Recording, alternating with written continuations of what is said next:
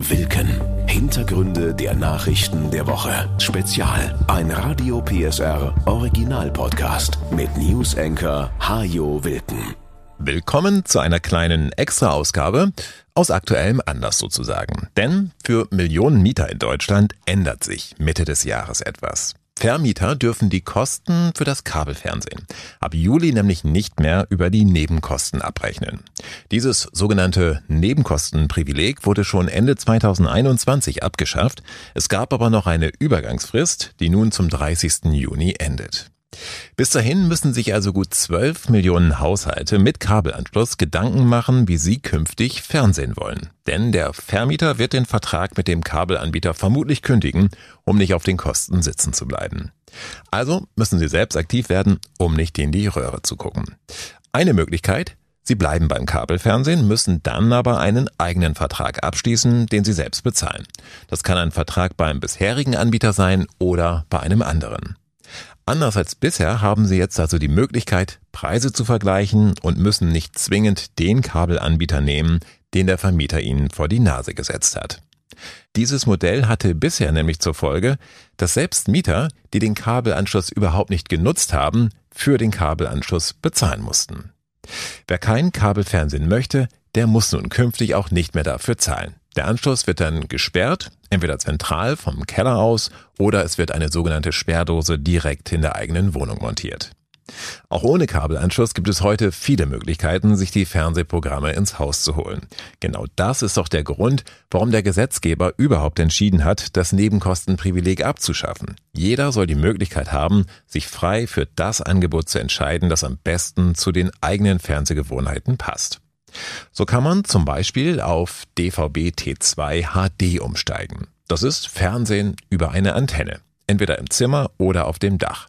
Dazu brauchen Sie noch einen Receiver oder einen Fernseher, in den das Empfangsteil schon eingebaut ist und können dann zahlreiche Sender in hochauflösender Qualität empfangen. Allerdings sind in der Regel nur die öffentlich-rechtlichen Fernsehsender kostenfrei, für viele andere müssen Sie extra zahlen. Eine große Programmauswahl haben Sie auch beim Satellitenfernsehen, also mit einer Schüssel auf dem Dach und einem Receiver im Wohnzimmer. Damit können Sie alle gängigen Programme frei und unverschlüsselt empfangen. Allerdings sollten Mieter vorher mit ihrem Vermieter besprechen, ob es erlaubt und möglich ist, eine eigene Satellitenschüssel zu installieren. Alternative Nummer drei zum Kabelanschluss ist das IPTV also Fernsehen über das Internet. Zahlreiche Anbieter haben da verschiedene Pakete geschnürt, in denen teilweise auch schon Streaming-Anbieter wie Netflix oder Disney Plus mit drin sind.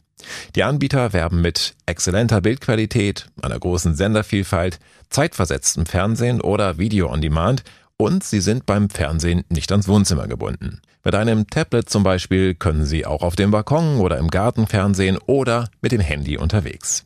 Die Möglichkeiten sind jedenfalls vielfältig und Sie müssen auf jeden Fall vergleichen, um das für Sie passende Angebot zu finden. Vergleichen müssen Sie aber auch, wenn Sie beim Kabelanschluss bleiben wollen, denn auch hier gibt es unterschiedliche Anbieter mit unterschiedlichen Preisen. Im Schnitt sollten Sie so um die 10 Euro im Monat einrechnen.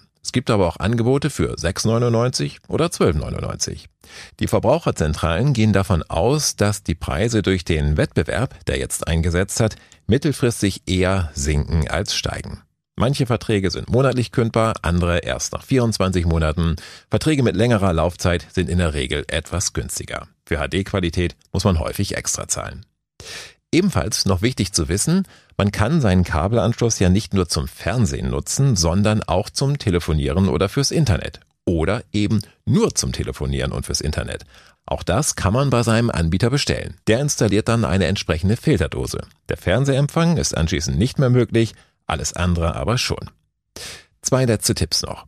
Die Verbraucherzentralen warnen vor sogenannten Medienberatern, die derzeit von Haustür zu Haustür gehen, um Kabelanschlüsse zu verkaufen. Die arbeiten auf Provisionsbasis und manche greifen deshalb tief in die Trickkiste, um sie zu einem Vertragsabschluss zu bewegen. Rat der Verbraucherzentrale, lassen Sie sich nicht unter Druck setzen und unterschreiben Sie nichts, ohne mindestens eine Nacht darüber geschlafen zu haben. Bis Mitte des Jahres haben Sie noch reichlich Zeit, um Angebote einzuholen und zu vergleichen. Und Prüfen Sie Ihre Nebenkostenabrechnung im nächsten Jahr ganz genau. Denn die Kosten für den Kabelanschluss dürfen daher nur noch bis zum 30. Juni dieses Jahres umgelegt werden. Sollte Ihr Vermieter vergessen, Fliesenposten herauszunehmen, dann müssen Sie das nicht bezahlen. Das war Wilken. Hintergründe der Nachrichten der Woche mit Newsenker Hajo Wilken. Dieser Radio PSR Original Podcast ist eine Produktion von Regiocast, deutsches Radiounternehmen.